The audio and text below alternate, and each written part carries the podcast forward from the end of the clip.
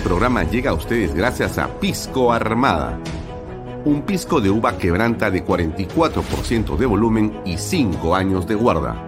Un verdadero deleite para el paladar más exigente. Cómprelo en bodegarras.com y recuerde, tomar bebidas alcohólicas en exceso es dañino. PBM Plus, alimento para adultos con HMB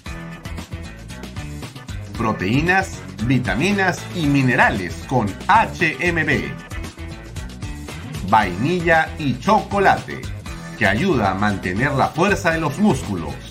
Visita pbmplus.pe y síguenos en Facebook como PBM Plus y en Instagram como arroba PBM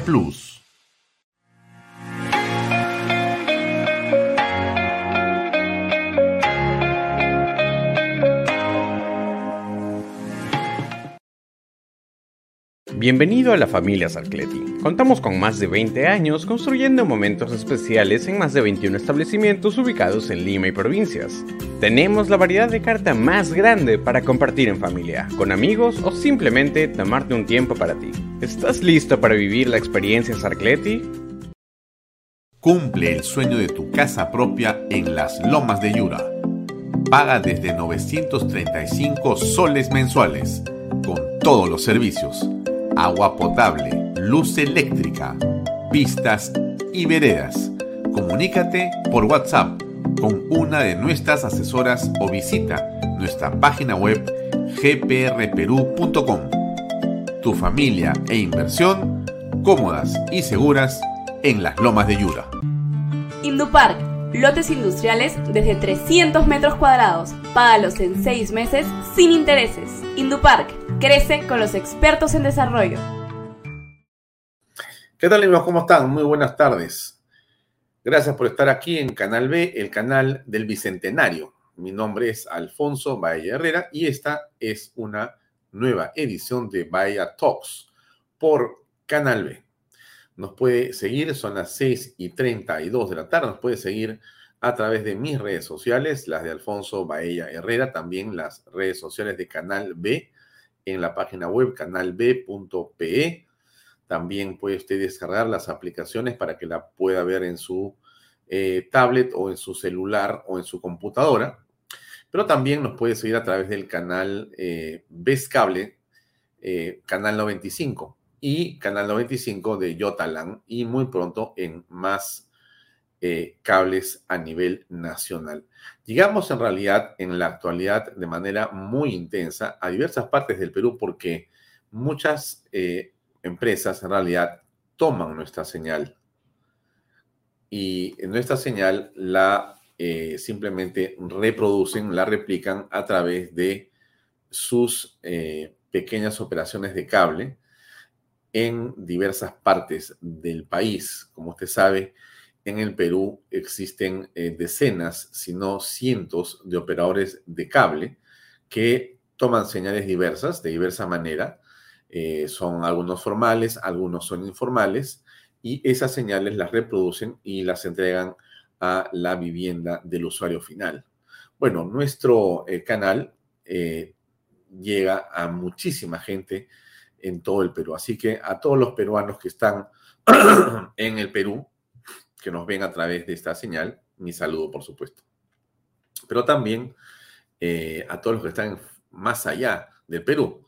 Vamos a comenzar por saludar un ratito porque siempre es bueno saludar a todos los que nos acompañan. Siempre es un gusto tener eh, tantas personas que se molestan en escribirnos, ¿no? Eh, Rosario Cazorla Quiñones, muy buenas tardes, ¿cómo estás? A Ingrid Jansen Nerling, ¿cómo te va? Mucho gusto, siempre nos acompañas, gracias, igual que a Omar Iglesias, a Lucy Morales, ¿cómo estás? A Rosario Cazorla, ya la saludamos. Al buen Juan Carlos Sutor, eh, también lo vemos eh, aquí permanentemente. Eh, bien, hoy vamos a estar, sí, con el doctor Domingo García Belaúnde. Efectivamente, vamos a aclarar todas las dudas, estimado Omar. gracias, Yolanda Rita Mostacero Caballero, desde Trujillo, la hermosa ciudad en el Departamento de la Libertad. Eh, también está con nosotros Connie Araujo. Gracias, eh, Alfonso, por tu invitado, para tu distinguida audiencia. Un saludo, muchas gracias. Gracias a Esther Villanueva. Si usted nos puede decir dónde se encuentra, seguro que nos va a ayudar mucho a saber dónde nos ve. Si está en un distrito de eh, Lima o en algún distrito del Perú, en cualquier ciudad del Perú o en donde sea que esté en el mundo y ve este programa, yo le pediría que lo comente ahora para poder saber desde dónde nos está este, recibiendo esta señal. Eh, Emi Selvel, mucho gusto por saludarnos desde Nazca. Julián Flores, ¿qué tal? Eh, desde Cusco, mira, qué interesante, Evelyn Sumire, qué gusto que nos vean en la ciudad imperial, esa ciudad de Cusco tan hermosa. Cusco es, sin duda, usted, no voy a repetirlo, pero Cusco es, pucha, ¿qué podríamos decir de Cusco? Nos quedaría poco, una hora, ¿no? Para hablar de Cusco. Bueno, caso del Perú, usted, usted, si es peruano, ya tengo la oportunidad que he tenido yo como comunicador de recorrer el Perú eh, y pasearme casi por todo el país, costa, sierra, selva, y quedarme mucho tiempo en, varios lugares durante toda mi vida, eh, por temas de trabajo, ha sido, es realmente fantástico, ¿no? Nuestra costa, nuestra sierra, nuestra selva. Eh, en, fin, cada lugar es de una belleza realmente impresionante, ¿no? Y no hay un lugar mejor que otro. En realidad, cada sitio lo hace su gente, por cierto, pero cada sitio tiene una parte o es de la comida o es de la, eh, realmente del paisajismo que uno puede encontrar, eh, la, forma en que están distribuidas sus recursos naturales o los recursos turísticos. En fin, es un país realmente fantástico. Eh, Elsa Gil desde New York, qué gusto, qué gusto. José Luis Lozano Quirós, a todos los peruanos presentes nos manda un saludo. Gracias a Bea Vega, que siempre nos sigue. Muchas gracias por darnos un saludo también. New Jersey, era New Jersey, pensé era New York. Elsa Gil o Gil desde New Jersey en Estados Unidos.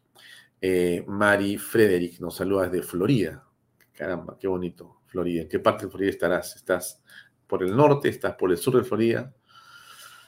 Buenas tardes desde, no nos dice dónde, eh, Irma Graham Chichisola, desde California, mira. Alejandro Maximino Rossi Salinas, desde California. Gracias por seguirnos. Muy bien, a los amigos que nos están saludando. Desde el distrito del RIMAC. Caramba, qué lindo que es el RIMAC. Muy bien. Rosalina Limonchi o Limonchi. Desde Trujillo nos escribe Sixto Sánchez. Eh, desde Piura, Ingrid Jansen Melling desde Piura, de Órganos. Ah, esa playa es hermosísima.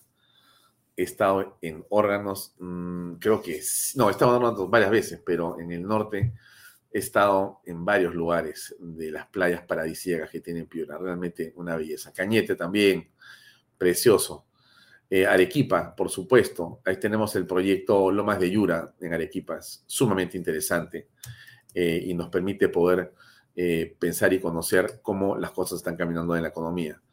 Eh, desde, North Carolina, eh, Luis Rivera, desde Charlotte, Luis Rivera puntualiza en qué parte está, en Chiclayo nos escriben, miren ustedes, Cristian Díaz, desde la capital de la amistad, en Chiclayo.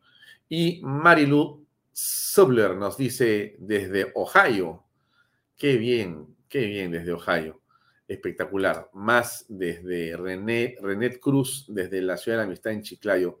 Eres un patriota. Todos somos patriotas. No, no me tienen flores a mí. Todos los que estamos acá viendo este programa, de muchas maneras estamos preocupados por lo que pasa con el Pejuan. Chaco, Trujillo, la ciudad de la Totora, ¿no? La, playa de las Totoras, tan bonito que es, caramba. Eh, en La Molina, bueno, estamos a un paso acá. Charo Cáceres, un saludo muy grande. Eh, bien, basta de saludos, vamos al programa de hoy. ¿Qué les parece? Eh, a ver, vamos a comenzar de varias maneras. Eh, yo quisiera eh, poner, ah, vamos a tener como invitado, les, había contado en las redes sociales y también hemos estado promocionando la entrevista que tendremos hoy día con Domingo García Belaúnde, uno de los constitucionalistas más importantes que tiene el país.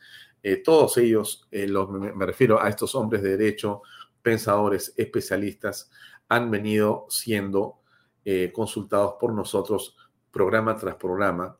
Como usted es testigo de excepción, usted si ha visto los programas y si no los puede ver dentro del canal B, pone usted eh, en el combo eh, programas, busca ahí vaya Talks y va a encontrar todos los eh, digamos, programas pasados y va a encontrar ahí, sin duda, eh, las entrevistas que hemos hecho con muchos de ellos. Ha estado acá eh, o Carlos Hackanson o el propio este, Domingo García Belaunde o, el doctor ¿quién, ¿quién, otro? Enrique Gersi ha estado hace poco con nosotros. Creo que también creo que el lunes, el lunes de esta semana estuvo Enrique Gersi. Eh, ha estado también el hijo eh, de Enrique Gersi, eh, Lucas Gersi, y también hemos tenido a un sinnúmero de... El doctor García Toma ha estado con nosotros también hablando de derecho constitucional. En fin, ¿por qué le cuento esto? Porque hemos tratado de darle a usted una perspectiva constitucional dicha por especialistas, no por nosotros, sino tratando de que ellos nos orienten para saber qué cosa está ocurriendo, ¿no?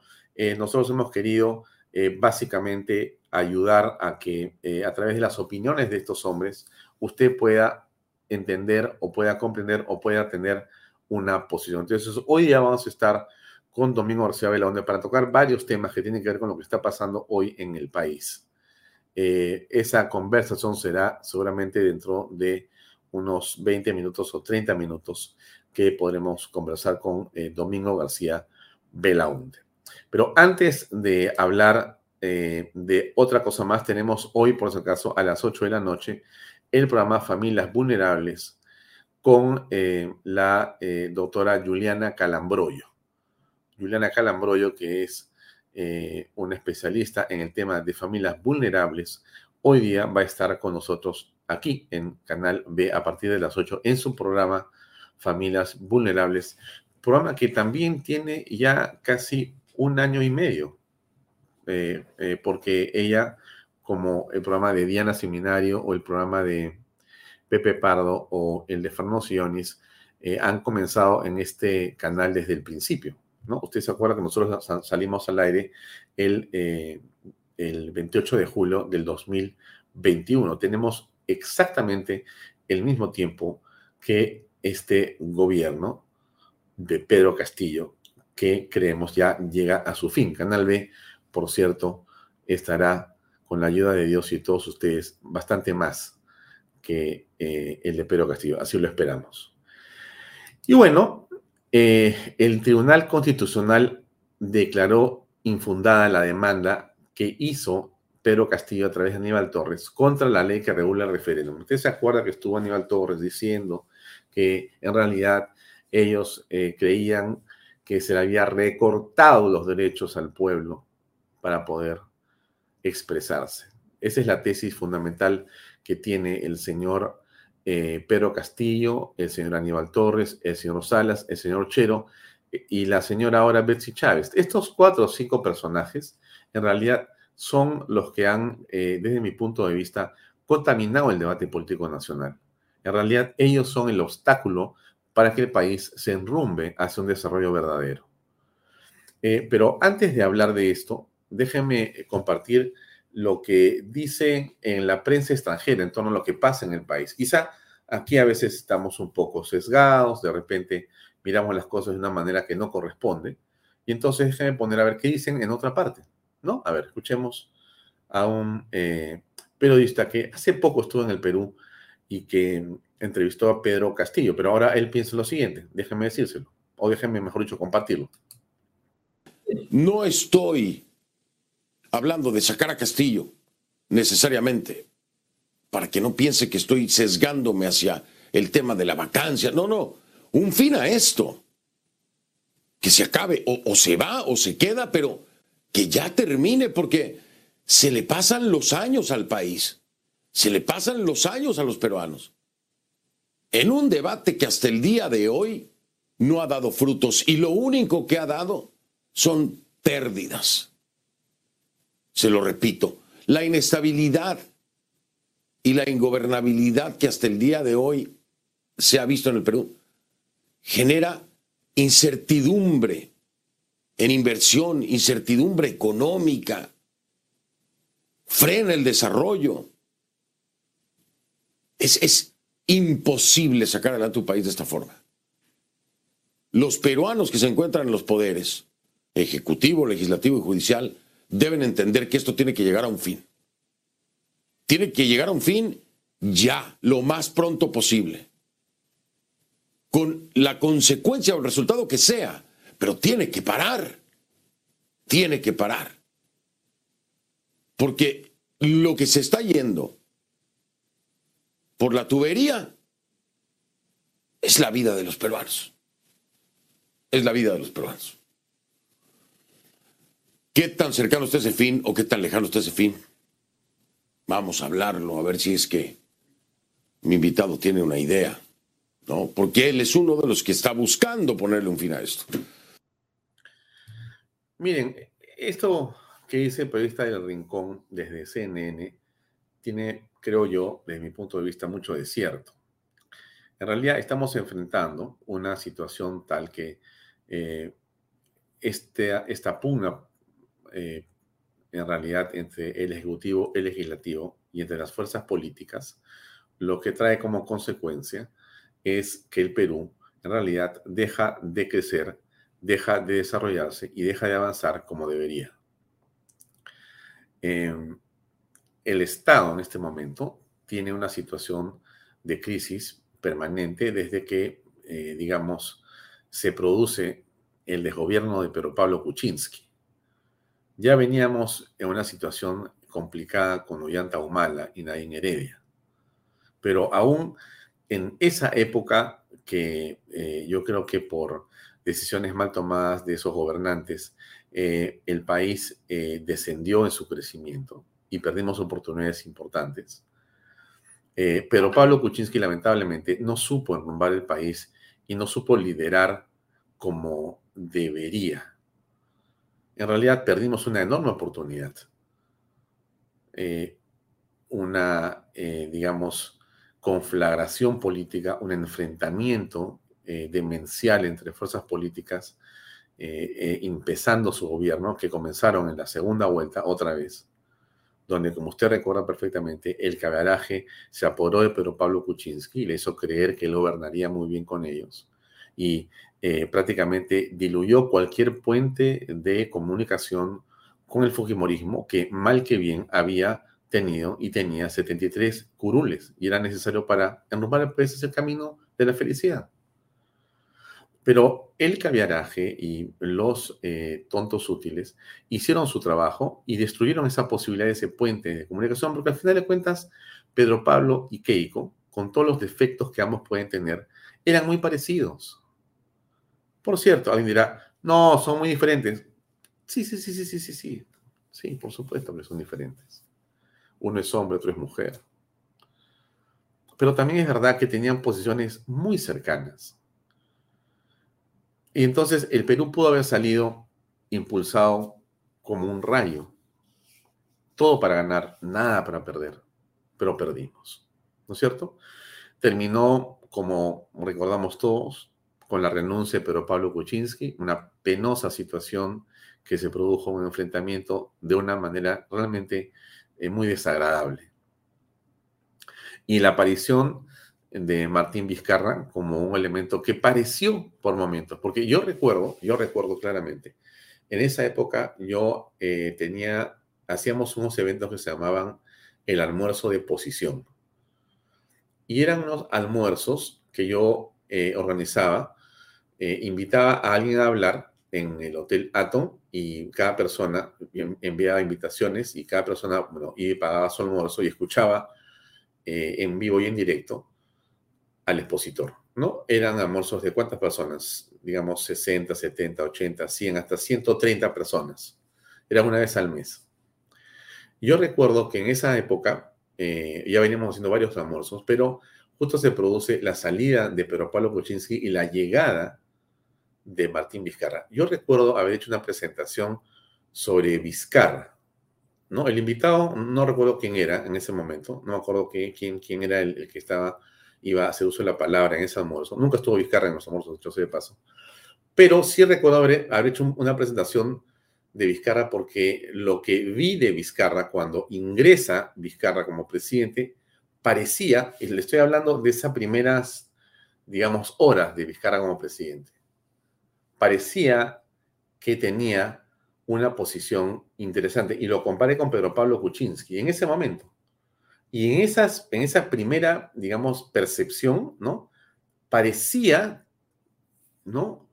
Que podíamos imaginar un hombre que era capaz de hacer las cosas regularmente bien. ¿no? Esas son las primeras horas, la primera sensación. No, no se conocía el background de corrupción que traía de Moquegua, eh, no se conocía el carácter tan extraño de este hombre, no se conocía en el fondo su espíritu macabro, ¿no? Eh, un hombre realmente de una alma oscura, ¿no es cierto? Eso no lo conocíamos, porque uno no puede conocer qué hay detrás de las personas, ¿no? Y el problema, miren ustedes lo que les quiero decir para que no se olviden de esto que les quiero comentar.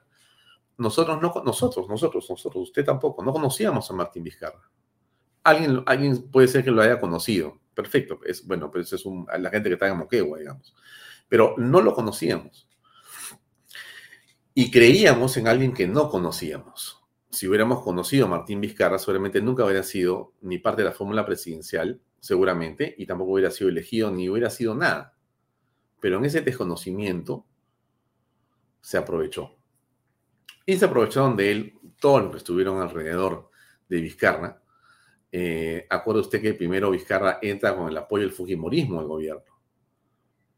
Y tan pronto llega al gobierno, más o menos al mes y medio, Vizcarra hace un giro de eh, abrupto, de 180 grados, y se pasa de un lado al otro lado, y se pasa a las manos y los brazos de los caviares, que lo convencen que la vida de él depende de ser antifujimorista y de declarar la guerra al fujimorismo. Y comienza una danza interminable. ¿no? Eh, entonces, eso, eso, eso que ha ocurrido, porque esto que le cuento yo es parte de la, eh, la historia del Perú político reciente, que usted tiene que haberla vivido, si no ha vivido o no ha olvidado, recuérdela, nos lleva a una reflexión sobre lo que es no conocer a las personas. ¿Cómo somos capaces en el Perú de votar, de llevar adelante, de poner en puestos claves a gente que no conocemos, gente que nunca hemos visto, gente que, que surge del anonimato absoluto, que apenas es conocido en la esquina de su casa, sin ninguna experiencia, sin ningún background, y que, y que le entregamos el poder de todo. ¿Cómo, ¿Cómo podemos ser capaces de hacer una cosa así?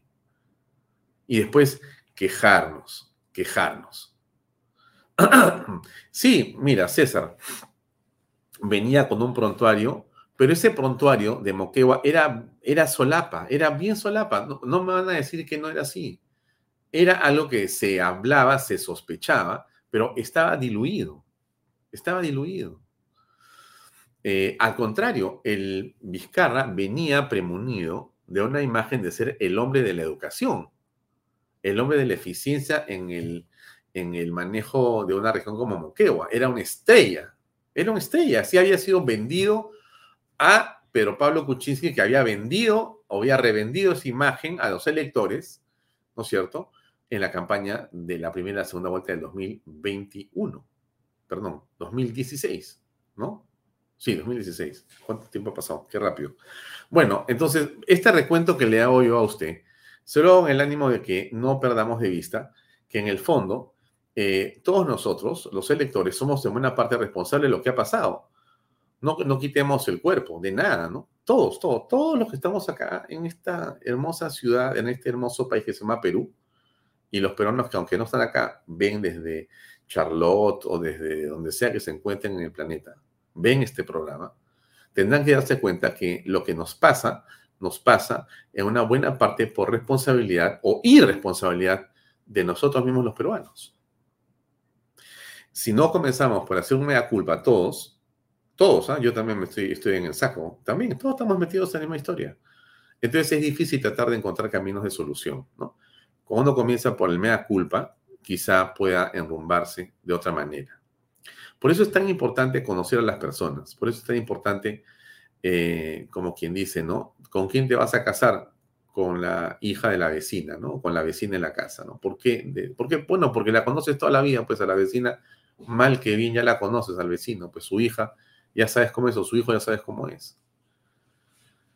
Y entonces uno busca relacionarse con gente que más o menos conoce, ¿no? Esa es la historia de nuestras vidas, ¿o no?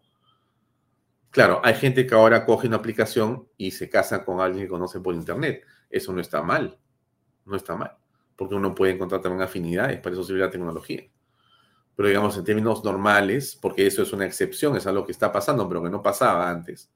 Digamos, lo normal era buscar o conocer a quien tú tenías cerca, ¿no? Y, entonces te relacionas con quien conoces. En la parte política, uno debería relacionarse con quien conoce.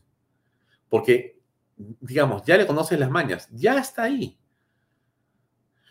¿Eso va en contra de, digamos, la innovación? No, no, no, no, no, no, yo no creo que vaya en contra de la innovación. Lo que estoy, mi punto está en que siempre es conveniente que nosotros miremos las cosas con mucha prudencia, con mucha prudencia. Esa es una virtud que Aristóteles siempre señala como una virtud fundamental en la vida de las personas, la prudencia, la prudencia. Hay otras más que son tres más, otras le comento lo de las virtudes, pero son fundamentales, ¿no es cierto?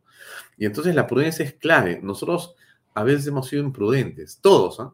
Hemos votado porque no debemos votar, no hemos mirado lo suficiente.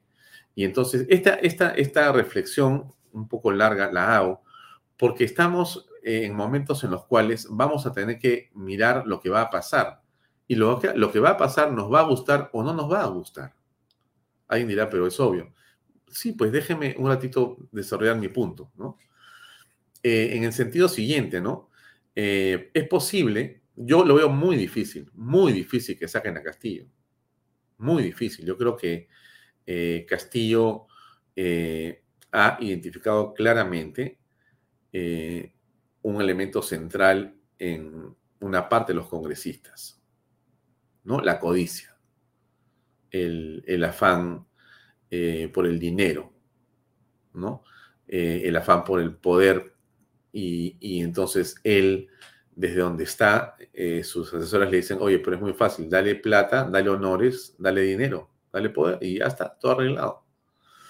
Eh, y, si, si Dina Boluarte está haciendo lo mismo, puede ser que logre contrarrestar. Y que entonces los congresistas, de acuerdo con Dina, voten para vacar a Castillo. Porque con Dina, por último, pueden quedarse hasta el 26.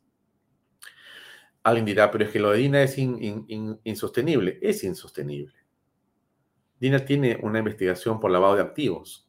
Ella está vinculada y no ha logrado responder a ninguna de las imputaciones que se ha hecho cuando se le ha señalado que ella manejaba el dinero de la campaña que ilegalmente se había levantado con plata de la corrupción para Vladimir Cerrón. Eso no ha sido eh, eh, respondido por ella en ningún momento. Y tampoco eso que ha ocurrido con las infracciones constitucionales por el tema del Club Apurímac, donde ella era presidenta, y hacía gestiones a nombre del Club Apurímac cuando ella era ministra de Estado y vicepresidenta. O el tema de su propio trabajo en la RENIEC cuando era candidata. Entonces, esto, esto la hace a, ella una mujer eh, fuera del poder, eh, ya en el acto mismo, tiene que haber un proceso también. Tiene que haber un proceso. Otra vez estamos en lo mismo. Mire, mire usted cómo saltamos de una de un desconocido Castillo a una desconocida Boluarte, cuya, digamos, estructura mental, cuyo background, cuyos recursos emocionales, intelectuales, cuyos recursos políticos no conocemos. Y vamos a salir de un castillo nefasto, tremendo, eh, aparentemente corrupto y sumamente endeble desde todo punto de vista, a pasar a una Dina Boluarte que es casi es lo mismo en cuanto al desconocimiento. O sea, sigue siendo un signo de interrogación. Uno o el otro. ¿Qué ha pasado en el país para que hayamos llegado a esta situación? Pero eso, tenemos, eso tiene que ser de alguna forma una reflexión para nosotros, porque no hay peor cosa que cometer errores y no reflexionar sobre los mismos para no meter la pata otra vez, ¿no? Creo que eso es algo que no debería ocurrirnos, ¿no? Y cuando nosotros tenemos hijos o amigos o cuando nosotros mismos cometemos un error o lo comentamos, eh, decimos, espero no meter la pata otra vez, o te, te, digo a ti que no metas la pata otra vez, no trata de corregirlo, aprende de tus errores, en fin, todo lo que uno dice cuando se enfrenta a cosas por el estilo. Pero es indispensable pensar en esto. Insisto, vamos a salir de Castillo. Me parece imposible votar, votar a este hombre, mejor dicho, sacar a este hombre por los votos. Me parece muy difícil. Dicen que sí, que ya se tienen, que ya están ahí. Ok, ojalá. Pero vas a saltar de Pedro Castillo a Dina Boluarte. Y Dina Boluarte, con todo respeto, por la señora Boluarte, que no conozco personalmente. Me, refiero siempre en estos casos no a la persona, sino al rol político. ¿no? Yo respeto a todas las personas siempre, trato de, de, mostrarme respetuoso porque me parece que es importante que no perdamos la forma, pero sí tengo el derecho, como usted también, a opinar sobre el rol político de las personas. Y entonces yo creo que un Pedro Castillo, endeble como es, saltamos a una Dina Boluarte, que es otra, otro signo de interrogación.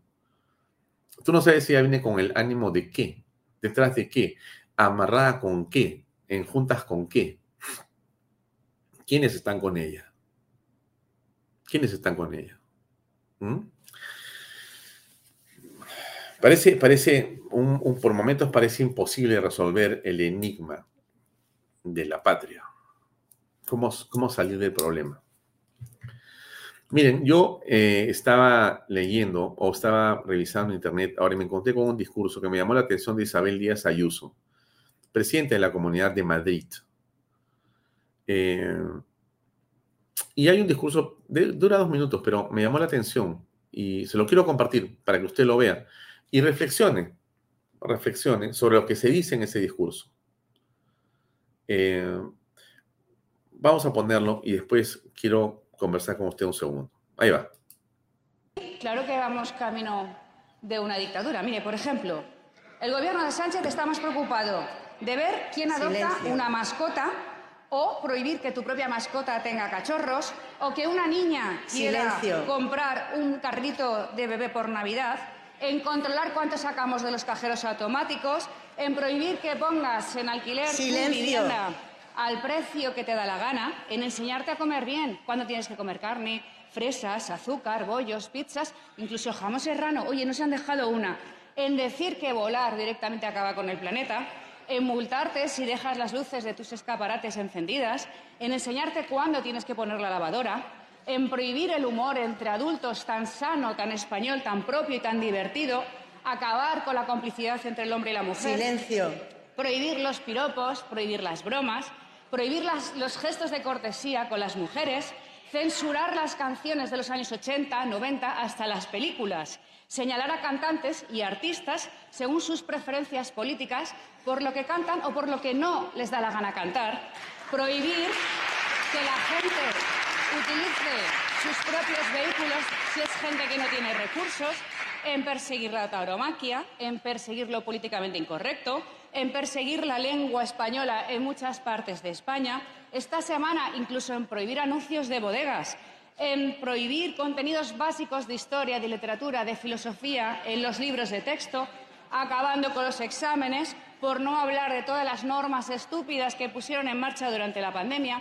Así que sí, el Gobierno de Sánchez está ocupado en señalar y en criminalizar a jueces, fiscales, artistas, periodistas, presentadores religiosos empresas, bancos, patrimonios, energéticas, comerciantes, propietarios de viviendas, policías o médicos en listas negras. Así que no sé si pasará la historia como exhumador profesional, pero sí por recordarnos a alguien que fue exhumado. Y por cierto, que a nadie le importó. Se lo pongo para que reflexione que las cosas que nos pasan a nosotros no solamente nos pasan a nosotros, le pasan a otros pueblos, donde igual hay restricciones de gobierno sobre temas que son absolutamente ilógicos y, como dice la señora Isabel Díaz Ayuso, absurdos. Pero entonces, mi punto está en que, como usted que es una persona que trabaja, usted que tiene una raíz en el Perú, como la tengo yo y lo tenemos todos los que vemos este programa seguramente, ¿Cómo hacemos para ponernos de acuerdo en la dirección que tiene que tomar la patria? ¿Cómo nos ponemos de acuerdo? ¿Qué hacemos para poder unir las fuerzas buenas que van contra las fuerzas del mal y salir adelante? Esa es una tarea que tenemos por resolver, pero que no podemos dejarla de lado. Y la información y la formación es para todos los efectos un tema central. ¿Por qué le digo esto? Porque usted tiene que saber dónde está parado en el mundo. No me diga, no me refiero a geográficamente, ¿no? o tiene que saber su posición, porque tiene que tener una posición política. O sea, si usted no tiene una posición política, mira, le voy a decir con todo cariño, no ve este programa. ¿Es ¿Verdad? Usted tiene que tener una posición política. Usted tiene que pararse en un lugar y saber por qué está parado en ese lugar, en el planeta. Hay ideologías por aquí, por allá. ¿Van para allá o van para acá? ¿Para arriba o para abajo? ¿usted dónde se encuentra? ¿Dónde se encuentra? ¿No es importante? Discúlpenme, es importante, porque la ideología define el modelo de sociedad que uno quiere. ¿Dónde está el hombre? ¿Dónde está la familia? ¿Dónde está el Estado? ¿Cómo se mueven esos elementos dentro de su pensamiento, el suyo? No, no me interesa, tiene que interesarle. Tiene que interesarle. Entonces le digo que más temprano que tarde comience por entender y comprender dónde se encuentra usted. Lea usted a Miklos Lukács, lea usted a Scruton, escuche a Altuve, vea qué cosa es el conservadurismo, entienda qué es la derecha, entienda qué es el progresismo, quiénes son los liberales. Explíqueselo, entiéndalo, explíquelo, reconózcalo, vea los debates y entienda dónde se quiere parar usted. Y tome una decisión, no se asuste y no se acompleje. Porque parte de lo que pasa en el país es el complejo que tienen muchos de no querer que les digan así o así porque tienen temor y creen que lo que importa es ponerse de costado o aparecer políticamente correctos. Suave con eso, porque eso es parte de nuestro problema. Ahora bien, eh, estamos en medio de una situación bien interesante. El presidente de la República sigue en sus reflexiones y le pongo aquí una de las últimas horas para que usted vaya escuchando y vaya haciéndose idea de por dónde viene Pedro Castillo ahora. Ahí va. Que sí se pueden hacer las cosas y lo haremos mejor en la medida que estamos más unidos con ustedes. Yo creo que los eventos que hagan ustedes, también queremos que ustedes nos ayuden a transparentar estas cosas. Si ustedes encuentran algún funcionario, algún ministro o al entorno del gobierno que les conste y que hayan palpado actos de corrupción, yo no dudo no solamente de hacer la denuncia oficial ante las autoridades competentes, sino también denunciar ante la CUNAR, ante la ronda para que sea la organización. Para que, para que las rondas ya tenga a nivel nacional no solamente una presencia, porque le consta al compañero Daniel en esta lucha, en esta trayectoria. Usted se da cuenta de lo que el presidente plantea, ¿no? Una justicia paralela. Un tipo, pues, que en realidad eh, ha sabido que la palabra Estado se escribía con E mayúscula cuando se ha sentado con la banda presidencial. Este señor, eh, lo digo con respeto, pero lo digo con firmeza, no creo que haya entendido nunca qué cosa es la justicia y por qué se necesita justicia y cómo, y cómo se hace. No es porque seas o no abogado, es porque tú tienes que tener un mínimo de cultura. Para eso, pues, se supone que eres candidato presidencial para saber más que los demás. Se supone. Se supone. Definitivamente no. Él cree que la CUNAR o la historia de las rentas campesinas van a administrar justicia. O sea, fíjense ustedes, pues ese es el pensamiento de Castillo, que eso se hace, ¿no? Es o se hace. En Cuyumalca, cuando se gestan las rondas, hasta el día de hoy, esta organización ha cambiado y ha evolucionado enormemente. Miren, hemos llegado a Palacio. Hoy las rondas ya no están solamente para cuidar la vaca, ya no están solamente para cuidar al que se lleva el tercio de hierba. Hoy las rondas a nivel nacional tienen que estar en donde deben estar, en donde le compete y donde es en, el sitial que le corresponde.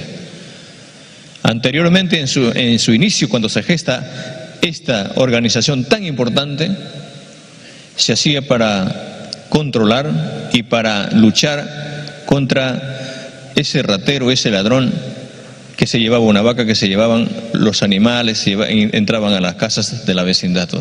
Hoy las rondas tienen que tomar un papel importante para luchar contra esos rateros, esos corruptos de cuello y corbata con los, con los, con los grandes problemas que tiene el país.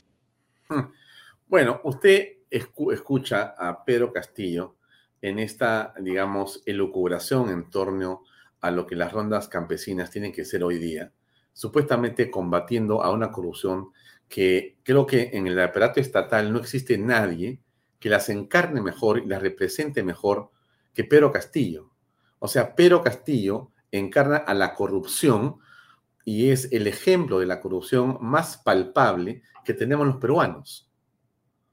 Y esto creo que en modo alguno puede decirse que ha sido hecho o construido por la prensa o por los medios. Esto ha sido hecho exclusivamente por Pedro Castillo. O sea, Pedro Castillo ha construido la situación en la, que se encuentra hoy día. Él, él, él, él, él, O sea, Pedro Castillo ha tenido en Pedro Castillo a su principal enemigo. Y, y sigue, ¿no? Porque Castillo, pues, digamos, no tiene, no tiene fin, ¿no? Es eh, casi un libro eh, interminable de estas frases y pensamientos que eh, sí, pues, ¿no? Hay que apuntar para, para nunca más volver a esto, ¿no? Es el momento que se vive. Un momento político que no lo ha gestado el gobierno.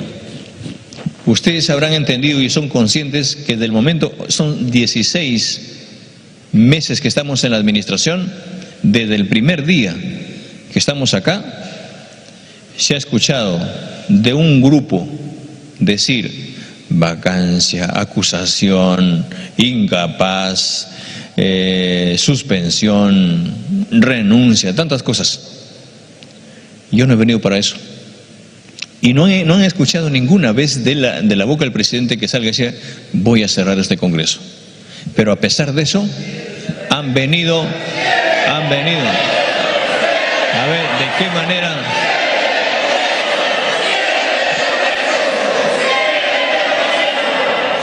Nosotros, lo que tenemos nosotros por entendido que el voto del hombre, del rondero, del campesino, del maestro, del agricultor debe ser respetado.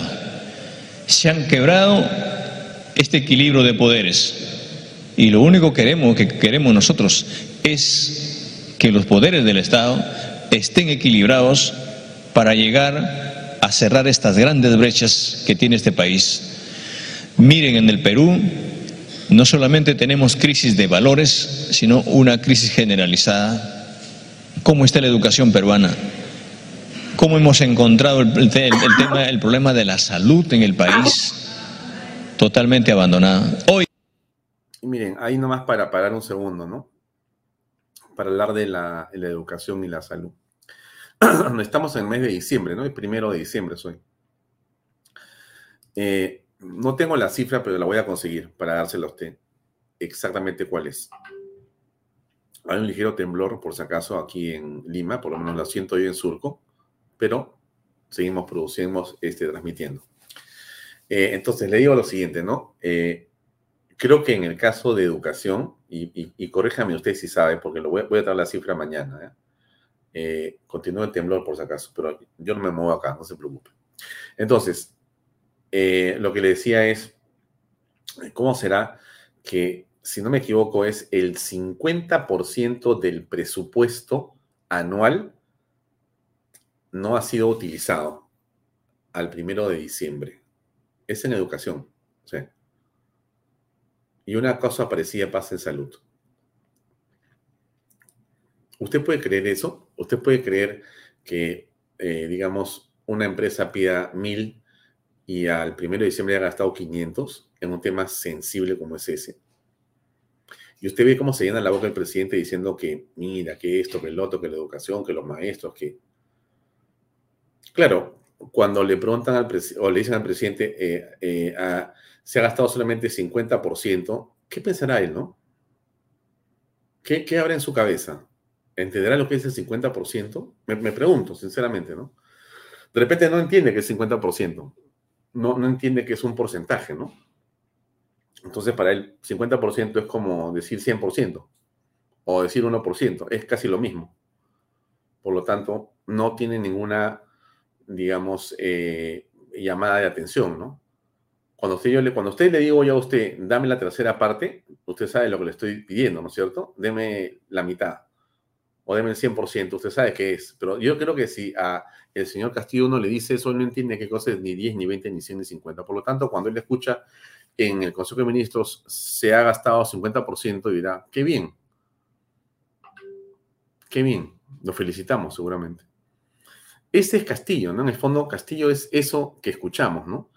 Eh, un hombre completamente este, eh, falso, ¿no? Eh, y, la señora no se queda atrás. Escuchémosla.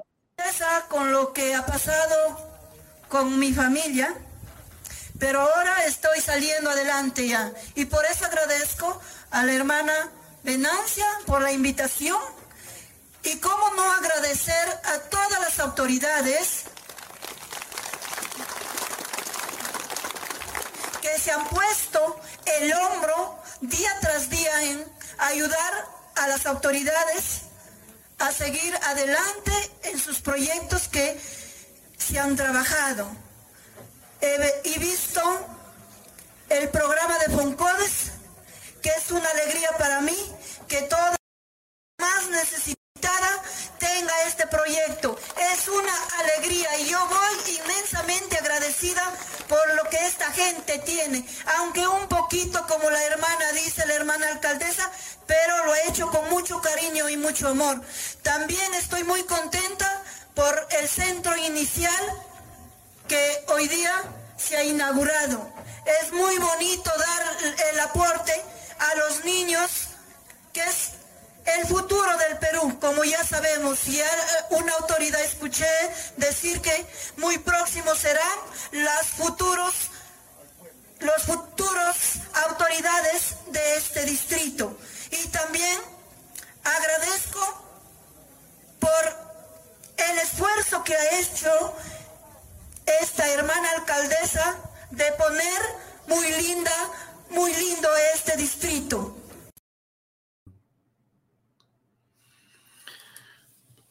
Es la esposa del presidente Pedro Castillo, es la primera dama de la nación dando un discurso en Puno. Eh, la señora primera dama eh, se refiere al hecho de que se siente eh, triste o se siente realmente consternada porque producto de las acusaciones o investigaciones, ella se ha apartado de las labores de primera dama y se ha dedicado más seguramente a la familia, ¿no? pero en realidad eso que ella suelta como un hecho de, eh, digamos, culpar a los demás por lo que le pasa, en realidad no es otra cosa que la acción de su esposo y de ella misma, ¿no? Recordemos que en la figura que la eh, Fiscalía de la Nación ha presentado como eh, una investigación y una tesis fiscal, tenemos a Pedro Castillo como cabecilla y tenemos a la señora Lilia Paredes como coordinadora de este grupo de influencia en el poder y que ha traído como consecuencia todo aquello que el, congresista Mala ayer explicaba y que nosotros hemos comentado aquí en extenso. La acusación y en realidad la vacancia de esta oportunidad tiene en ese documento del señor Málaga eh, un detalle eh, de casi 100 páginas donde en cinco partes se detalla, se especifica de manera muy clara lo que ha ocurrido y lo que está ocurriendo. O sea que esta acusación en la que está inmerso ahora Pedro Castillo es muy puntual y no es algo que pueda ser eh, señalado interpretado como eh, una ojeriza, como dicen ellos, eh, desde que comenzó el gobierno a mí no me han dejado. No, no, presidente, eso no es así. A usted se le ha dado todas las prerrogativas que necesitaba y que tenía como presidente de la República. Usted ha tenido un Congreso que eh, durante los primeros, digamos, seis meses de gobierno nunca le dijo prácticamente nada. Claro, en el mes de septiembre, o si no me equivoco, en noviembre del 2021, arrancan los primeros escándalos de Zarratea. Se descubre que hay una red de corrupción que se eh, claramente ha construido, pero no era algo eh, que se había, digamos, construido en la mente de nadie, existía claramente, estaba ahí. O sea, Zarratea no es un invento de la prensa es un descubrimiento de la prensa. O sea, usted, presidente, con su esposa y con su familia y con los ministros de Estado, eh, usted estaba actuando de una manera ilegal, absolutamente. Entonces, esta vacancia es una vacancia que en mucho usted la ha construido con su actitud y con eh, eh, el cruce permanente de las líneas de la legalidad hacia la ilegalidad. O sea que la vacancia se la ha ganado claramente. Y eso que usted dice que yo nunca me van a escuchar decir a mí que voy a cerrar el Congreso, eso también es una mentira dentro de todas las mentiras que estamos acostumbrados a escucharle a usted a sus ministros de Estado. O no, recordamos lo que ponía ayer, un cachito, ¿no? Somos respetuosos de la voluntad popular del pueblo. Tomaremos algunas medidas juntamente con el pueblo. ¿Ah?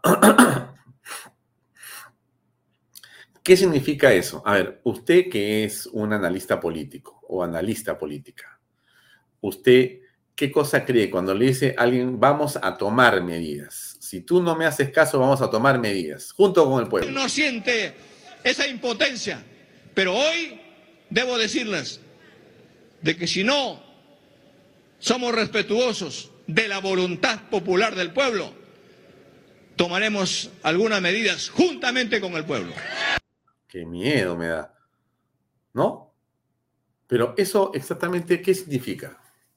Que van a, van a, obviamente el tema es cerrar el Congreso, pero después qué cosa van a hacernos a los demás. O sea, nos van a venir a pegar, nos van a cortar el internet, nos van a meter presos, nos van a deportar. ¿Qué cosas nos van a hacer? Y eso que el presidente cree que va a hacer, que lo va a hacer con quién? Con la oposición, con los periodistas. Nos va a meter a la cárcel a 50, a 100, a 200, a 500, a 1000 personas. Y cuando nos meta a presos a nosotros, o cuando nos manda, nos manda a quemar, nos manda a fusilar, nos, nos ahoga, desaparecemos ya. Ya hay mil que ya no estamos. Ya no está Willas, no está Canal B, no está Expreso, no está el comercio. Ya, no, desaparecieron todos los medios. No hay ningún periodista. No están en México como Beto Ortiz, no están en ninguna parte, han desaparecido. Los han desaparecido con una bomba atómica. Ya. ¿Qué cosa cree Pedro Castillo que va a ocurrir? Que porque no existen periodistas que le dicen la verdad, la verdad va a desaparecer. O sea, que él cree que nosotros inventamos las cosas acá. O sea, para Pedro Castillo el problema son los que hablan, no, no la verdad. Está equivocado, absolutamente equivocado. Totalmente equivocado. Hoy día hablaba el congresista Wong y Dios mío, yo lo escuchaba y decía, hay algo que no hemos hecho bien. ¿No? Escuchen ustedes. Por eso, vamos a ver, ¿no es cierto? Vemos cómo se desenvuelve estos días. Vivimos en un mundo globalizado, que ahorita tendríamos que esperar el pronunciamiento de la OEA. Ahora, ¿qué dicen? Fuera.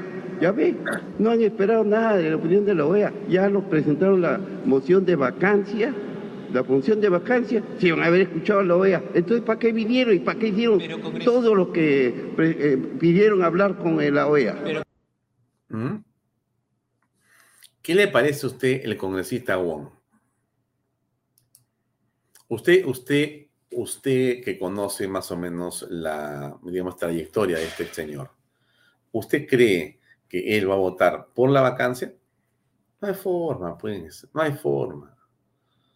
No hay forma que vote por la vacancia. El señor Wong no va a votar por la vacancia. Wong va a votar por lo que le conviene a él. No voy a decir qué más. Pero eso es, no solamente Wong, cuando, cuando eh, muchos congresistas eh, dicen, eh, creemos que vamos a, votar porque esta es, hay dos temas, ¿no? La vacancia y la suspensión, ¿no Estamos en esos dos caminos.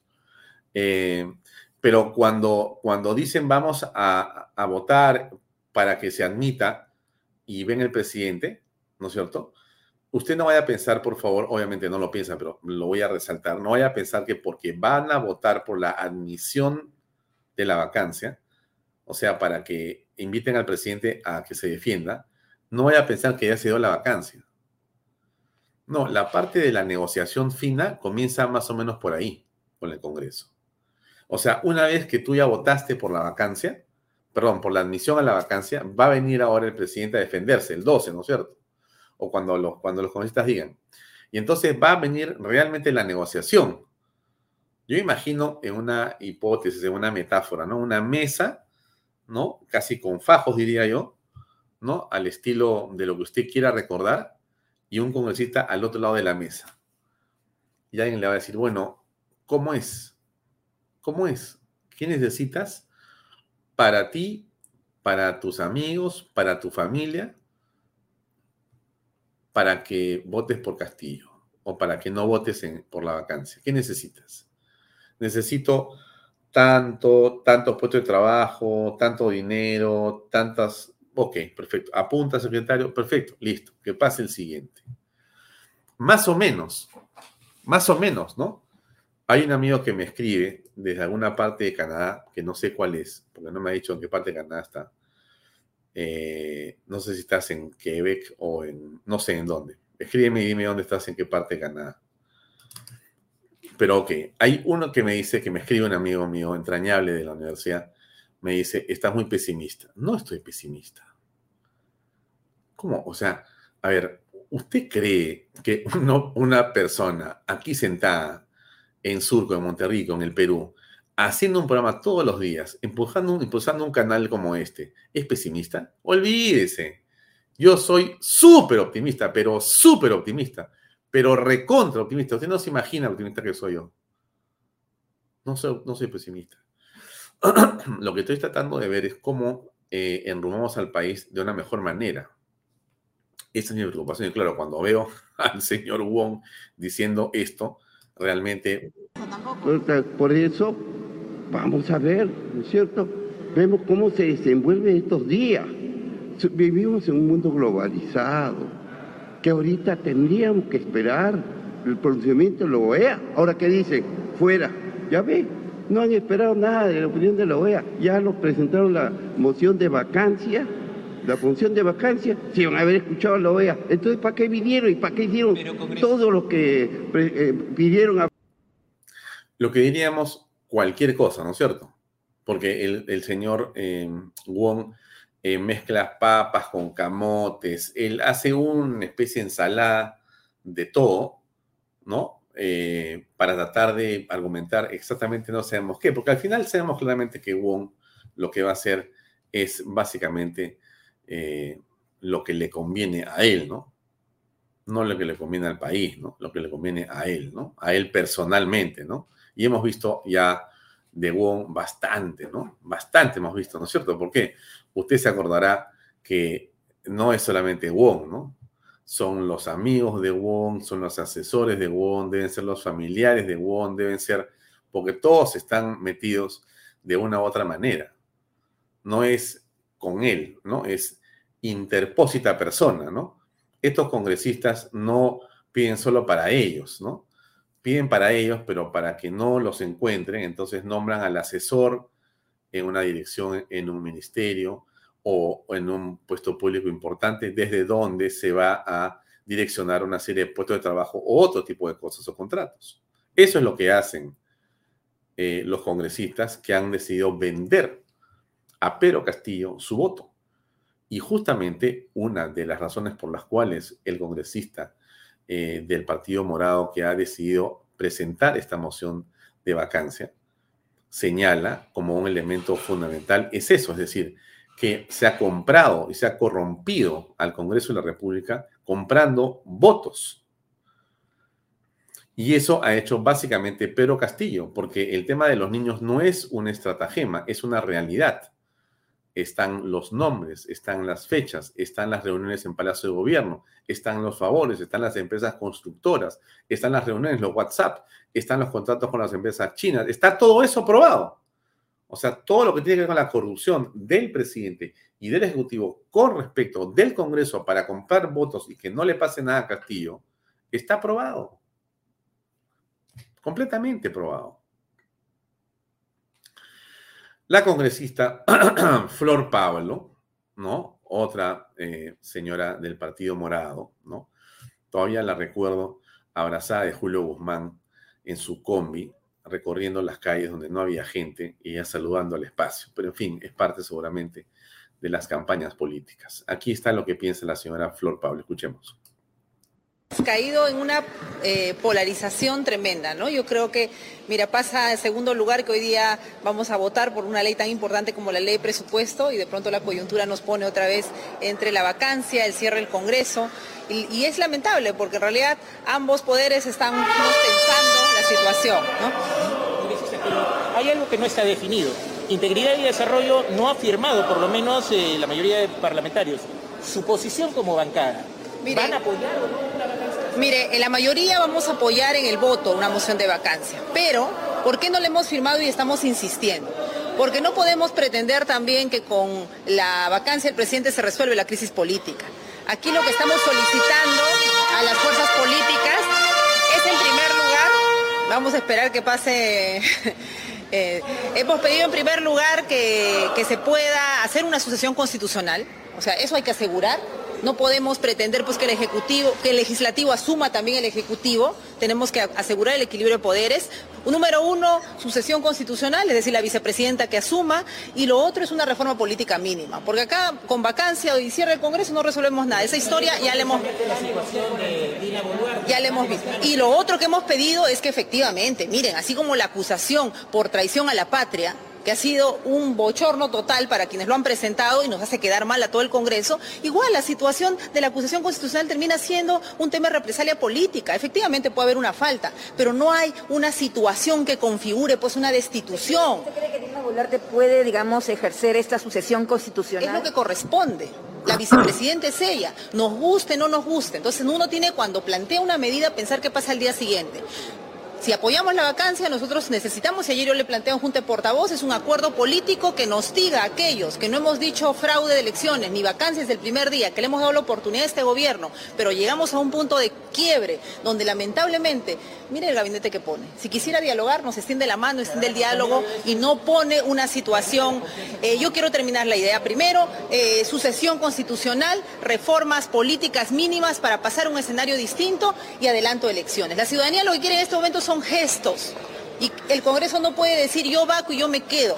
Porque realmente ambos tenemos responsabilidades en esta crisis, no de ahora, viene la crisis de hace rato. Entonces, en un escenario como este, hoy día tenemos que, ojalá, aprobar el presupuesto, pero también, como digo, nos ponen un gabinete que lo que hace es generar más tensión. Si hubiesen querido el diálogo, no hubiesen puesto esa pseuda, esa falsa eh, cuestión de confianza, por más que yo, haya votado en contra, por ejemplo, de la ley sujeto a la cuestión de confianza, pero la ley existe, hay una legalidad y eso hay que respetarlo. ¿Va a apoyar la vacancia del presidente? Cuatro hemos señalado nuestro apoyo a la moción de, a al voto de la vacancia, dos están todavía pensándolo y hemos llevado, y hemos decidido que es un voto de conciencia, así que cada uno también tomará sus propias decisiones. En mi caso, yo voy a votar a favor de la vacancia porque siento que es insostenible el momento en el que estamos. ¿La confianza de la Chávez le darán ustedes?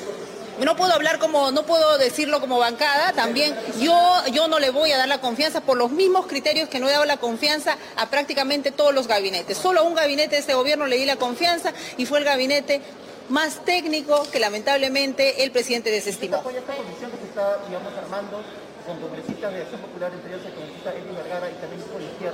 Digamos, una comisión conciliadora entre ejecutivo y legislativo? Mire, yo creo que es eh, alargar más la crisis y la agonía. Yo creo que lo que hay que hacer es efectivamente tomar una decisión. No vamos a seguir en este enfrentamiento cuánto tiempo más. Ojalá se tengan los votos para la vacancia, venga la sucesión democrática, haya reforma política y un adelanto de elecciones. Y nos vamos y, y, y le damos una oportunidad al país de tener eh, autoridades que los representen y puedan convivir, porque la democracia es diálogo. ay, ay, ay. Flor Pablo, ¿no? En fin, la ministra de Salud, ¿no es cierto? Que fue eh, censurada, fue destituida. Eh, no sé si renunció por sí misma, porque le dijeron que se vaya, por el tema de los enlaces en los libros a temas pornográficos, ¿no es cierto? Era, ministra de Educación, si no me equivoco, ¿no? Eh, o ministra de la Mujer. No recuerdo bien de qué fue ministra de Estado, pero claro, ella camina con su con su fajín de un lado para otro en su oficina esperando que Dina Boluarte la nombre ministra otra vez. Porque todos estos, miren, es que lo que pasa es esto también, ¿no? A ver, las malas lenguas dicen, voy a repetir lo que dicen las malas lenguas, finalmente este es un programa este, para decir las cosas que uno piensa, ¿no? Eh, con, con, digamos, eh, el techo, ¿no es cierto?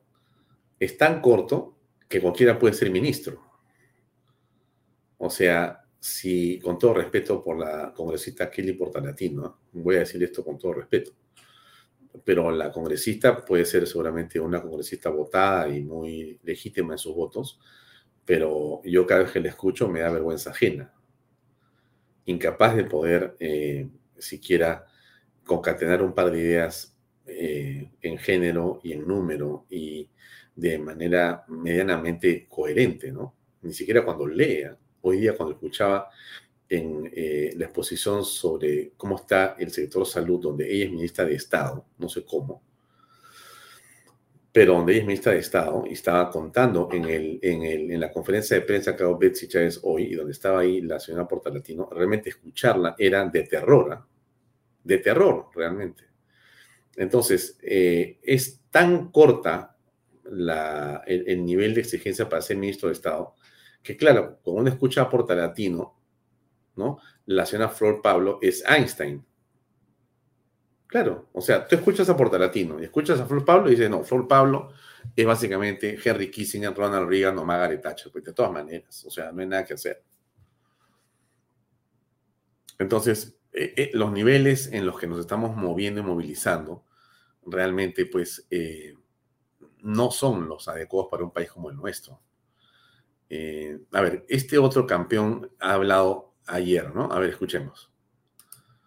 Día, en Perú Libre consideramos que el Ejecutivo ha pateado el tablero, el tablero de la democracia, que nosotros hemos venido sosteniendo, defendiendo, luchando por ella, por la gobernabilidad.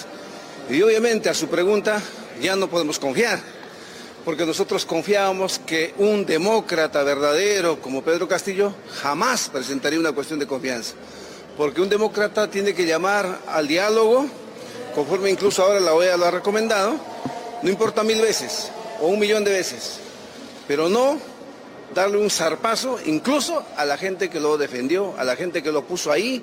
Entonces eso obviamente sí nos ha afectado. O sea, esa dosis o espíritu golpista que aquí existe, se trasladó también para el otro lado. Así que estamos en esa pugna, ¿no? Y eso le hace daño al país, ¿no? consenso formalmente en Perú Libre? ¿Va a votar usted por una vacancia? No, no, la vacancia, ni la vacancia, ni el cierre del Congreso está en la agenda de Perú Libre. Eso es clarísimo y nos ratificamos. Málaga había advertido. A ver, ¿a quién?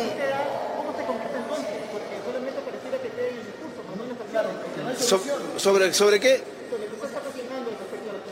Ah, no, esta noche nosotros tenemos una reunión de bancada conjuntamente con el partido. Recuerden que nosotros no somos una bancada suelta, libre, independiente. Nosotros somos una bancada que pertenece a un partido político nacional.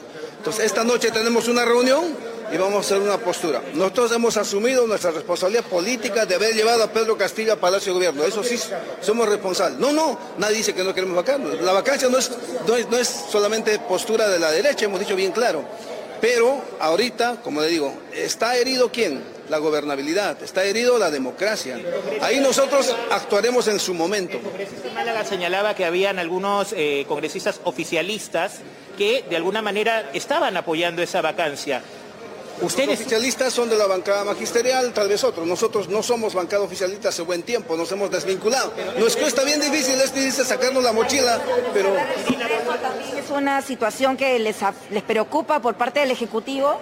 Eh, claro, nosotros, repito, nosotros no vamos por el cierre del Congreso, porque imagínense, no podemos estar jugando acá a lo dictadorcillo, o sea, alguien quiere golpear, yo te golpeo, eso no está bien para el país. Eso nosotros cuestionamos. En cierto modo nos sentimos traicionados por eso, porque nosotros hemos venido defendiendo el gobierno al Ejecutivo a pesar de todo, incondicionalmente, ¿no? Y, vamos, a, vamos a seguir defendiendo la gobernabilidad, no a las personas, no a este Ejecutivo ni a las personas. la solución, la Tenemos que firmar la vacancia o porque usted me dice tengo, yo tengo que firmar. No, nosotros vamos a actuar razonablemente en su momento y es más, en esta semana de representación vamos a consultar inclusive a nuestras bases y lo que nos digan las bases. Y saben ustedes todos, nosotros también somos conscientes que las bases ya están divididas. Ya no es el mismo respaldo popular que teníamos antes o que tenía el profesor Castillo. Él mismo debe saberlo. Y entonces tendrá que pensarlo ahora, ¿no? Nos ha convocado la Premier anoche, nos ha llegado el oficio un poco tarde, pero nos ha llegado, nos ha convocado a un diálogo. No hay fecha, no hay lugar todavía, lo vamos a ver esta noche en asamblea, y vamos a ver si concurrimos o no concurrimos. Increíble, ¿no? Vamos a conversar con eh, nuestro invitado, el doctor eh, Domingo García Belaunde. Está con nosotros.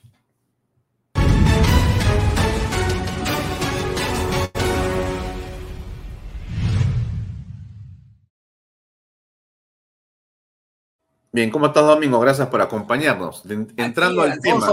Por la invitación, muchas gracias. Directamente, eh, ayer el tribunal declaró infundada la demanda de inconstitucionalidad contra la ley 31399 que regula el referéndum.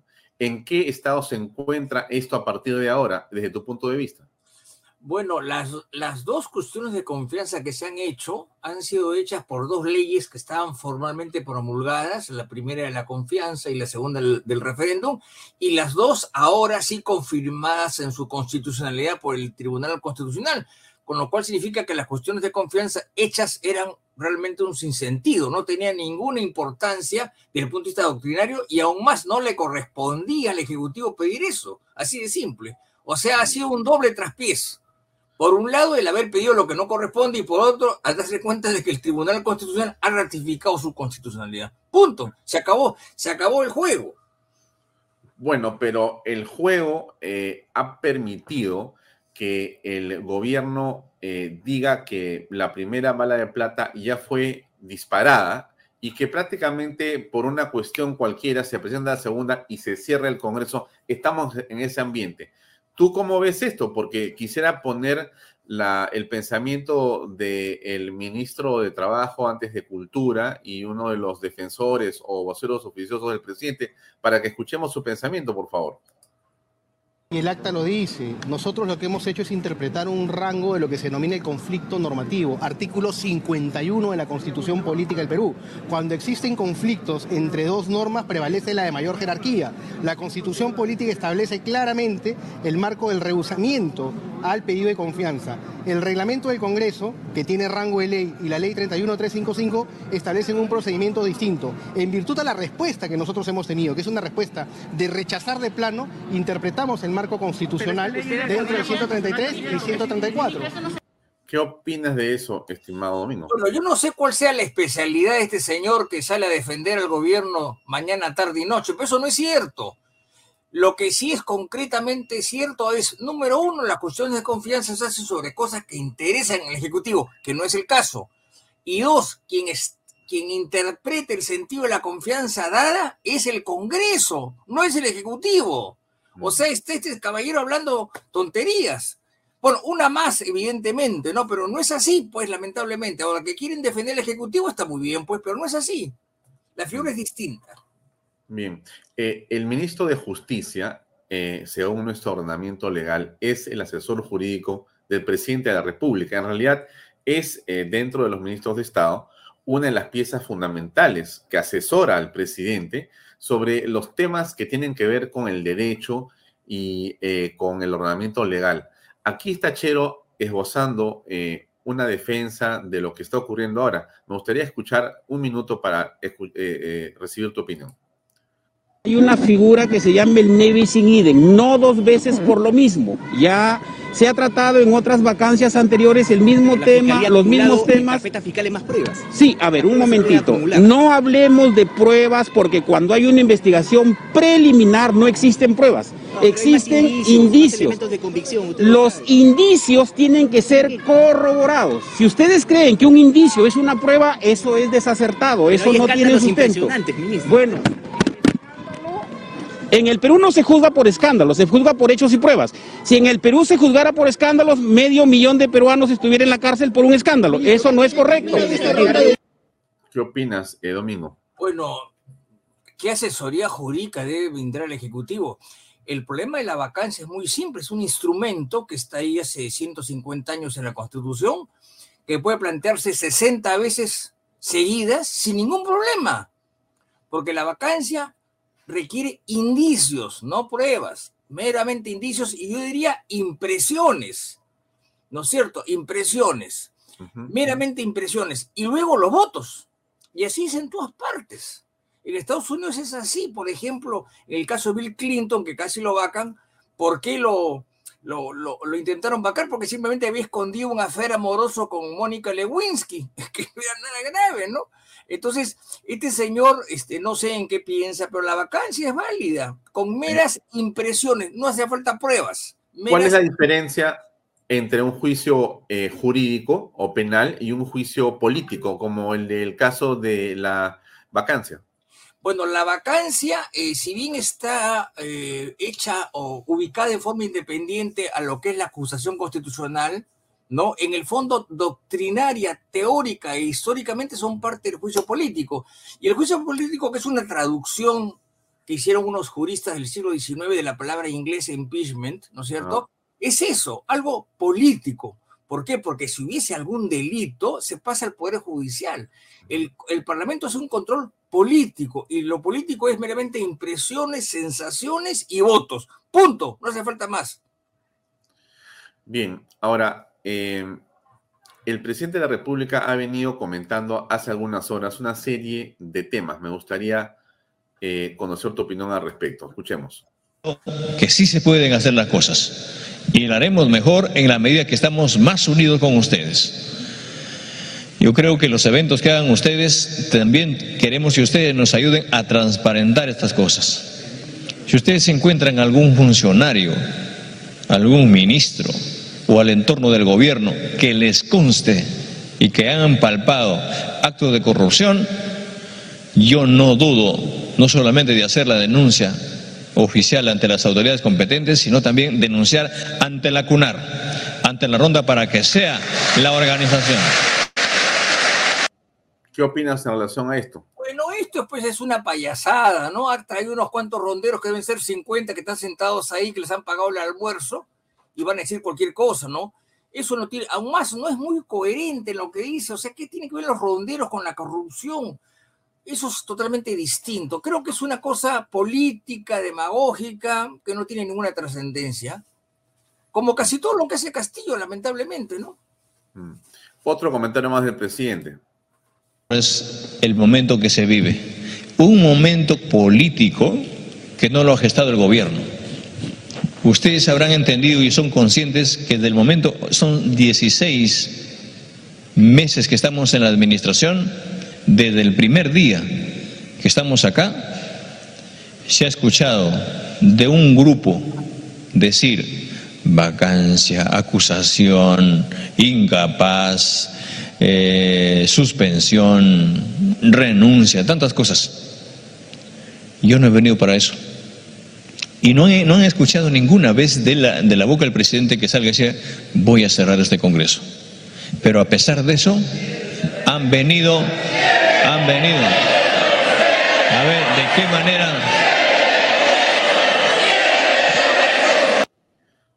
¿Tú crees que el presidente va a cerrar el Congreso? Bueno, él dice que no, pero si se presenta la oportunidad lo va a hacer indudablemente, ¿no? ¿Crees que hay la oportunidad planteada? Bueno, teóricamente no existen las condiciones porque para cerrar el Congreso o disolverlo, como es el nombre técnico, se necesitan dos confianzas denegadas y hasta ahora no hay ninguna. Hasta ahora no hay ninguna. Ellos dicen que hay una. Bueno, esa es una mañosería porque no hay pues... Eh, eh, la ley es clarísima en el sentido... Pero Vizcarra cerró el Congreso con una mañosería. Por supuesto, ya lo creo que sí. Y no solamente eso, disolvió sin consejo de ministros, por televisión a las 5 de la tarde y mandó a la tropa a rodear el Congreso a las 6. Eso fue una cosa de facto. ¿Por qué no podría ocurrir eso otra vez? ¿Perdón? ¿Por qué no podría ocurrir eso ah, más o menos parecido otra vez? Bueno, hay varios factores. Número uno, el contexto es distinto. Número dos, Vizcarra era un tipo pues de polendas, ¿no? digamos un hombre malvado, pero de polendas. Este es un ignorante, ¿no? Que no sabe nada. Y tres, tenía el apoyo de las Fuerzas Armadas. Este no la tiene. Y por último, Vizcarra tenía el 60% de apoyo. Este no tiene ni 20. O sea, las circunstancias son distintas y aún más el contexto normativo es otro y ahora se sabe perfectamente que el que decide si se otorgó, si se otorgó o no la confianza es el Congreso, no el Ejecutivo. Y antes Vizcarra lo interpretó. Y por último tenía pues un, premier de, de, polendas, ¿no? Como fue del Solar que entró a patadas al hemiciclo, ¿no? O sea, el contexto es distinto. Han pasado tres años sobre esto y el contexto es distinto. No digo que no se pueda hacer, pero el contexto es distinto. Ya, pero lo que tú crees, en todo caso, es que el Parlamento eh, debe darle el voto de confianza al gabinete ministerial de Betsy Chávez en los próximos días? Estratégicamente creo que sí, porque si no se lo dan sería claramente ya una, una negativa, ¿no es cierto? Y se estarían poniendo la soga al cuello.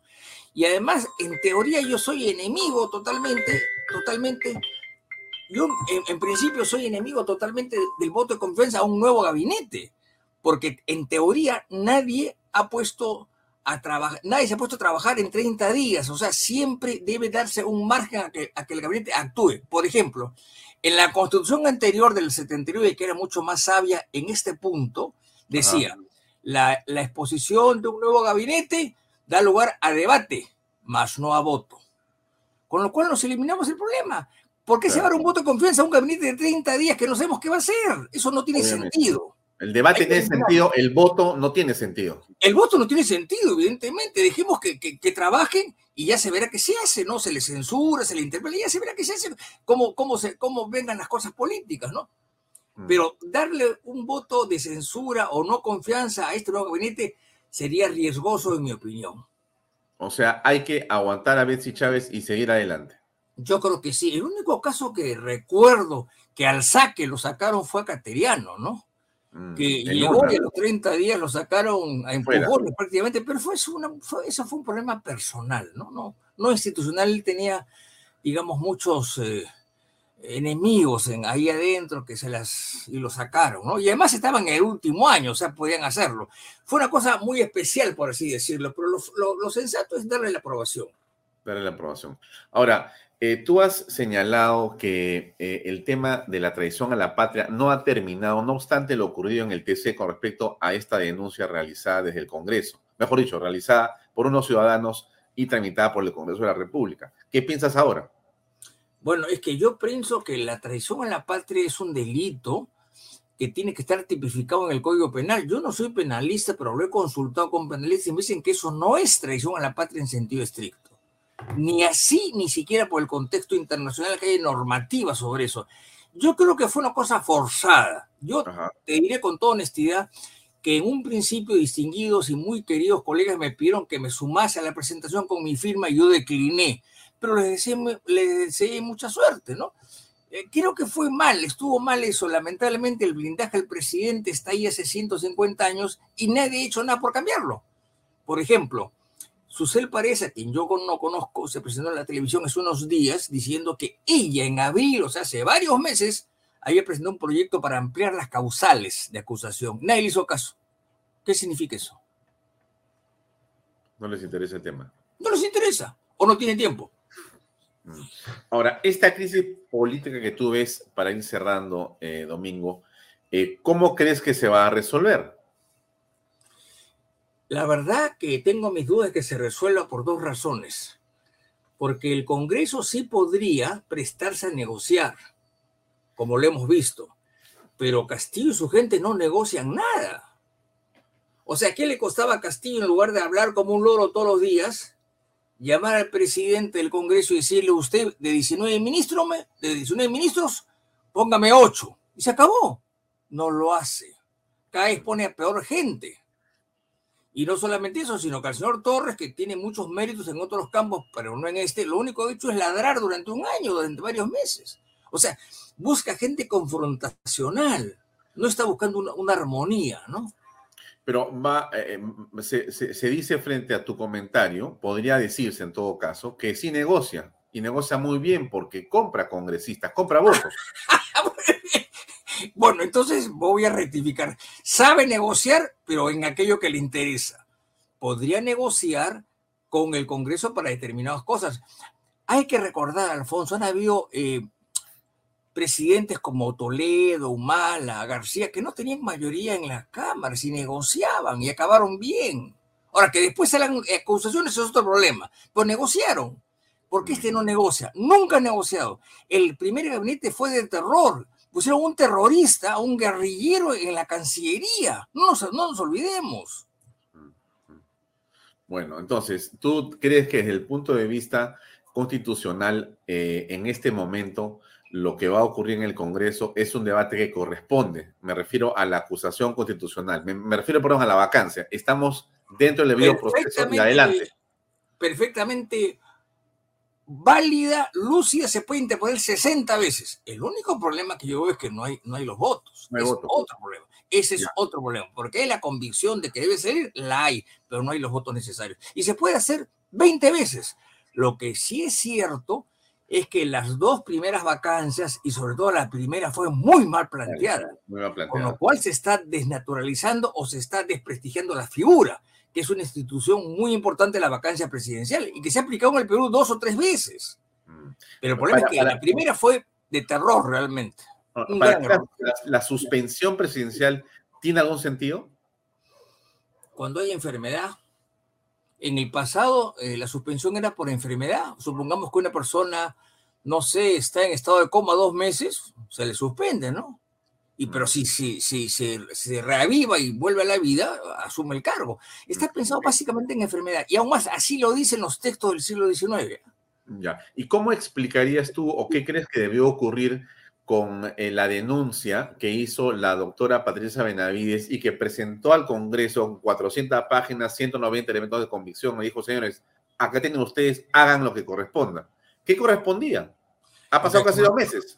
No, es que lo que corresponde es que la doctora Patricia Benavides, eh, una mujer muy calificada, indudablemente hizo, pues, cometió pues un error, ¿no? Que fue presentar acusaciones que no están previstas en la Constitución, por un lado. Denuncia. Denuncia. Denun- Así es. Entonces, lo que debió hacerse el Congreso es estudiarlo, denunciar a los que están ahí, que no son el presidente, y al presidente guardarlo para más adelante. No, la solución que ella hizo fue una interpretación para dejar de lado el artículo 117 basada en una convención de Naciones Unidas contra la corrupción que no se aplica. Entonces fue pues una metida de pata, lamentablemente. Ahora, está ahí, sí. Para todos, sí, menos para el presidente. Eso tendrá que esperar. Contra el presidente no se puede hacer ahora. Wow. Muy bien. Domingo, gracias por acompañarnos esta noche en Vaya Talks. Hasta otra oportunidad. Muy amable por tu tiempo. Muchas gracias, Alfonso. Felicidades. Un abrazo. Gracias. Gracias, sí, gracias.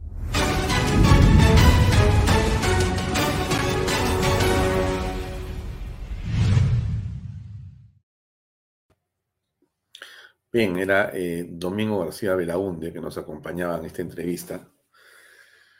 Eh, noticias de último minuto, se las pongo, está ahí, déjenme eh, compartirla en las redes sociales. Esto está pasando en este momento, o acaba de suceder hace unos minutos, y acá siempre estamos con lo último. Ahí está el Twitter del Tribunal Constitucional. Dice lo siguiente. Tribunal Constitucional admite a trámite demanda competencial y concede medida cautelar sobre la cuestión de confianza interpuesta por el Congreso contra el Poder Ejecutivo. ¿Qué quiere decir esto en lenguaje común y silvestre? Que eh, esa, esa acta del domingo en la que eh, los ministros de Estado firman interpretando que lo que ha hecho el Congreso archivando ese, esa solicitud de Aníbal Torres era eh, en realidad eh, rechazar la confianza al gabinete, e- esa, esa acta que ellos redactan y dicen, bueno, ya se eh, disparó la primera bala de plata, esa interpretación no existe, no existe, no es constitucional, no es válida. Y el Congreso, que fue al TC a decirle, señores, esto hecho el Ejecutivo, digan ustedes si eso en realidad es válido. El TC ha dicho, señores, ustedes tienen la razón, Congreso, el Ejecutivo no tiene nada que hacer acá. Chao. Eh, por lo tanto, le dieron la razón al Congreso, también aquí ha perdido Pedro Castillo, como en todo. En realidad, este hombre es, eh, yo diría que el símbolo más claro de la derrota política que podemos conocer en el Perú a estas alturas. Pero eso no basta. Nos quedan dos minutos. Vamos a pensar cómo hacemos, pero estos congresistas que tenemos ahora, desde mi punto de vista, no la van a hacer. Se lo digo en verdad. No la van a hacer. No es que sea pesimista o sea optimista. No, pues, porque eso, que uno sea optimista no va a cambiar las cosas, por favor. Pongamos las cosas claras. Hay que ser objetivos. Y como está la situación en este momento, no se va a cambiar. Yo diría, yo diría, me queda un minuto, que de repente Dina Boluarte puede inclinar la balanza. Pero Dina Boluarte va a decir, ok, yo me encargo de sacar a Castillo, ¿no es cierto? Eh, yo compro los congresistas, entre comillas, pero me defienden a mí hasta el 26. Así sí lo hacemos bonito. Bueno, ese es el juego de la política. En eso está el Congreso. ¿Cómo será la salida? Bueno, vamos pensando. Mañana nos vemos, como siempre, a las seis y media en otra edición de Bahía Talks por Canal B, el canal del Bicentenario. Gracias por seguirnos. Muy buenas noches. Hasta mañana. Este programa llega a ustedes gracias a Pisco Armada. Un pisco de uva quebranta de 44% de volumen y 5 años de guarda. Un verdadero deleite para el paladar más exigente. Cómprelo en bodegarras.com y recuerde, tomar bebidas alcohólicas en exceso es dañino. PBM Plus, alimento para adultos con HMB. Proteínas, vitaminas y minerales con HMB. Vainilla y chocolate, que ayuda a mantener la fuerza de los músculos. Visita pbmplus.pe y síguenos en Facebook como PBM Plus y en Instagram como arroba PBM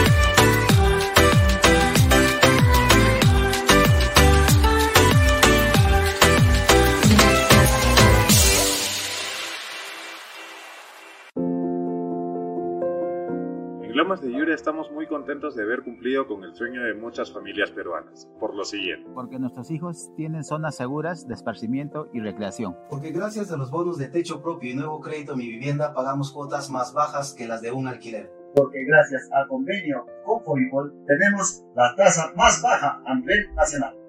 Porque nos brindan espacios cómodos y agradables.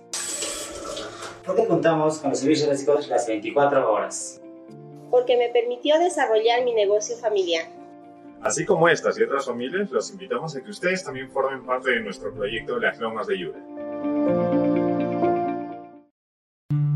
Indupark, lotes industriales desde 300 metros cuadrados. Págalos en 6 meses sin intereses. Indupark, crece con los expertos en desarrollo.